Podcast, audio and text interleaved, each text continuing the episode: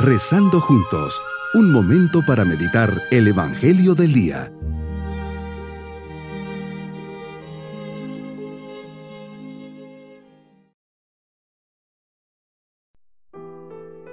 Qué alegría poder saludarles en este día domingo de la tercera semana de Adviento. Para vivir de manera más fructuoso y auténtico este periodo de Adviento, la liturgia nos exhorta a mirar a María Santísima y a ponernos en camino espiritualmente junto a ella hacia la gruta de Belén. Cuando Dios tocó a la puerta de su juventud, ella la acogió con fe y con amor. Dejémonos atraer por su belleza, reflejo de la gloria divina, para que el Dios que viene encuentre en cada uno de nosotros un corazón bueno y abierto, que Él pueda llenar con sus dones. Meditemos en el Evangelio de San Juan capítulo 1 versículos 6 al 8 y del 19 al 28. Señor, enviaste a San Juan el Bautista, tu precursor inmediato. Fue enviado para prepararte el camino. Vino como testigo para dar testimonio de la luz, que eres tú, para que todos creyeran por medio de él. Deja claro que él no era la luz, sino testimonio de la luz.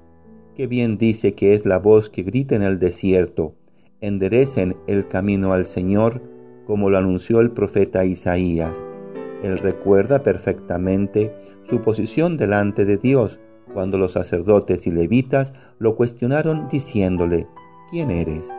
Juan no se intimidó ni negó su identidad como hijo de Dios, sino que además de afirmar su fe en ti, reconoció su lugar de siervo.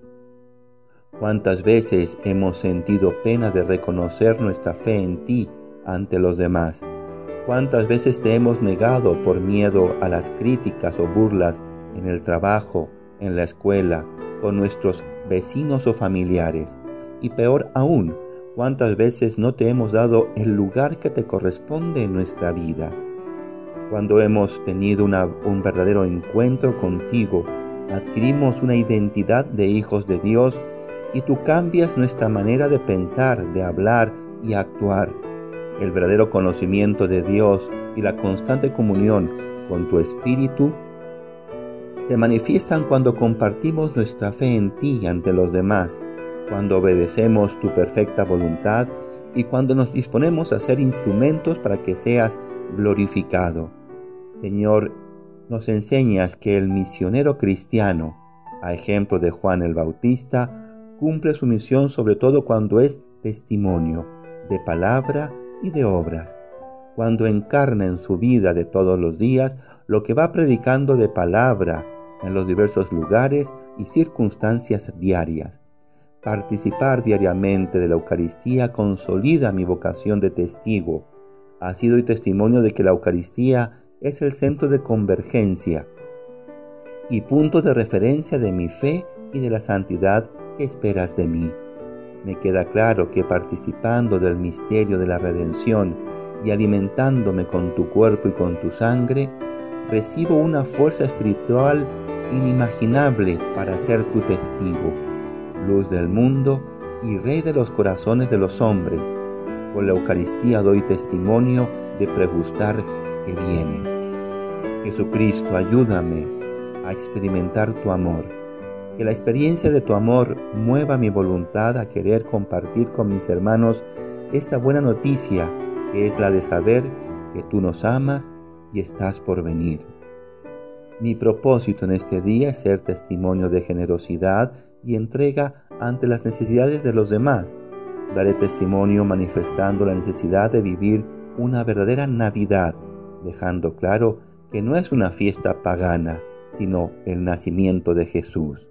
Mis queridos niños, Jesús está por venir, nuestro corazón debe de prepararse lo mejor posible.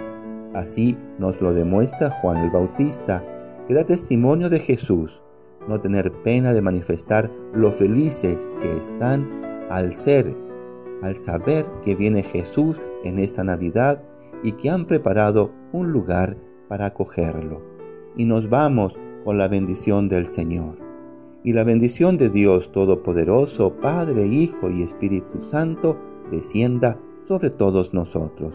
Bonito día.